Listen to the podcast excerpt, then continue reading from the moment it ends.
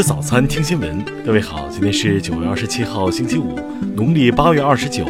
新阳在上海问候您，早安。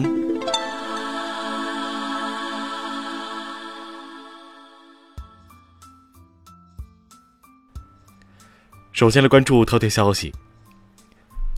二十六号，国防部举行九月份的例行记者会，有记者提问到：“卫星图片显示。”美国里根号航母正在南海海域航行，周边出现疑似中国军舰的船只，请问能否证实？国防部新闻发言人任国强大笑表示，美国军舰特别热衷于在中国重大节日时现身。刚刚过去的中秋节，美国导弹驱逐舰韦恩 ·E· 麦耶号非法进入中国西沙群岛。今年春节期间，两艘美国军舰擅自闯入南沙美济礁十二海里内。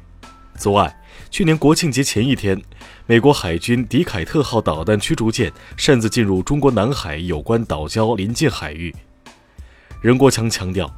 新中国七十年的辉煌历程表明，任何小动作都影响不了中国和中国军队大发展。中国军队将一如既往地坚定履行自己的使命和任务，坚定维护国家主权和安全，坚定维护地区和世界和平稳定。听新闻早餐知天下大事。商务部二十六号表示，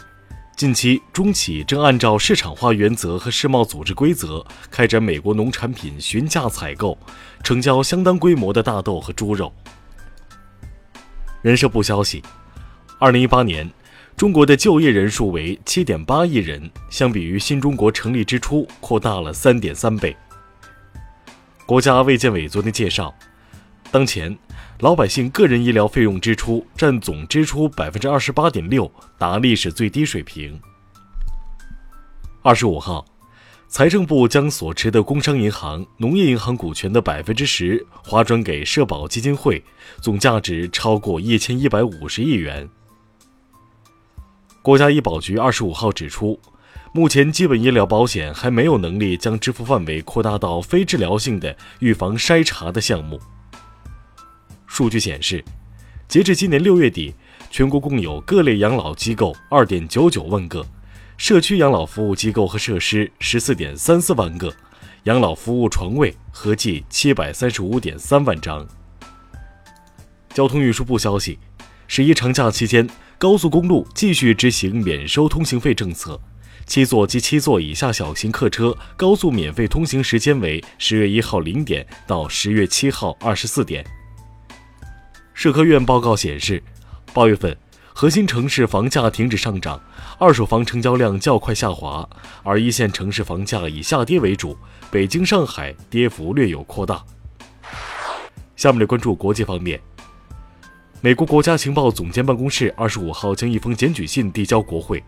该检举信涉及总统特朗普与乌克兰总统泽连斯基今年夏天一次通话的内容。二十五号。英国议会下月复会，首相约翰逊向反对党喊话称，要么对政府发起不信任投票触发大选，要么让他带领英国在十月三十一号前脱欧。二十五号，日本首相安倍晋三称，希望在将于十月四号开始的临时国会上具体讨论宪法修正问题。二十五号，美国参议院再次就终止美国总统特朗普针对修建边境墙发布的紧急状态投票。以此叫板白宫的否决权。俄罗斯外长二十六号表示，在过去的七十年当中，俄中两国人民的睦邻友好合作关系继续巩固，并充实了新的内涵。俄中伙伴关系仍然具有巨大潜力可挖。伊朗总统鲁哈尼二十五号在联大一般性辩论发表演讲称，伊朗方面从未向外国势力低头，拒绝与施加了史上最严酷制裁的人进行谈判。据路透社报道，法国前总统雅克·希拉克于二十六号逝世，享年八十六岁。当地时间二十五号晚八点，以色列总统里夫林表示，将正式授权内塔尼亚胡组建新一届政府。下面来关注社会民生。二十六号下午，天津河东区法庭对国脚张璐醉驾案作出裁决，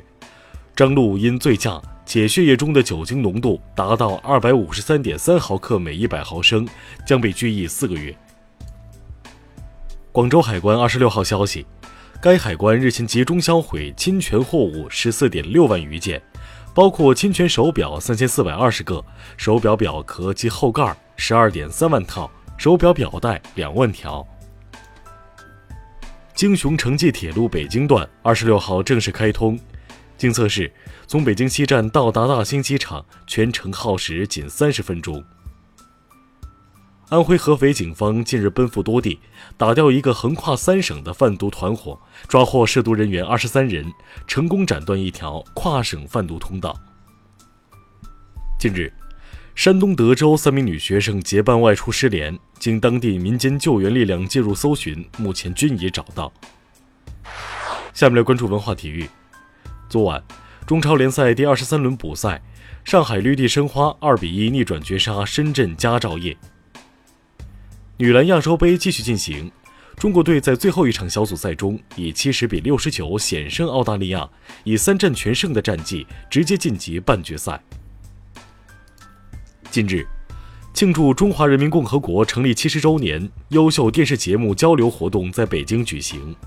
我在故宫修文物等二十五部作品获评委会特别推荐。第四届中国国际芭蕾演出季国庆开幕。今年的演出季将从十月二号持续到明年一月，共计二十台，三十三场。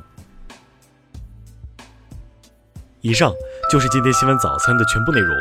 请微信搜索 xwzc 零二幺，也就是新闻早餐拼音首字母再加数字零二幺。如果您觉得节目不错，请点击下方再看，让更多人看到我们的节目。一日之计在于晨，新闻早餐不能少，咱们明天不见不散。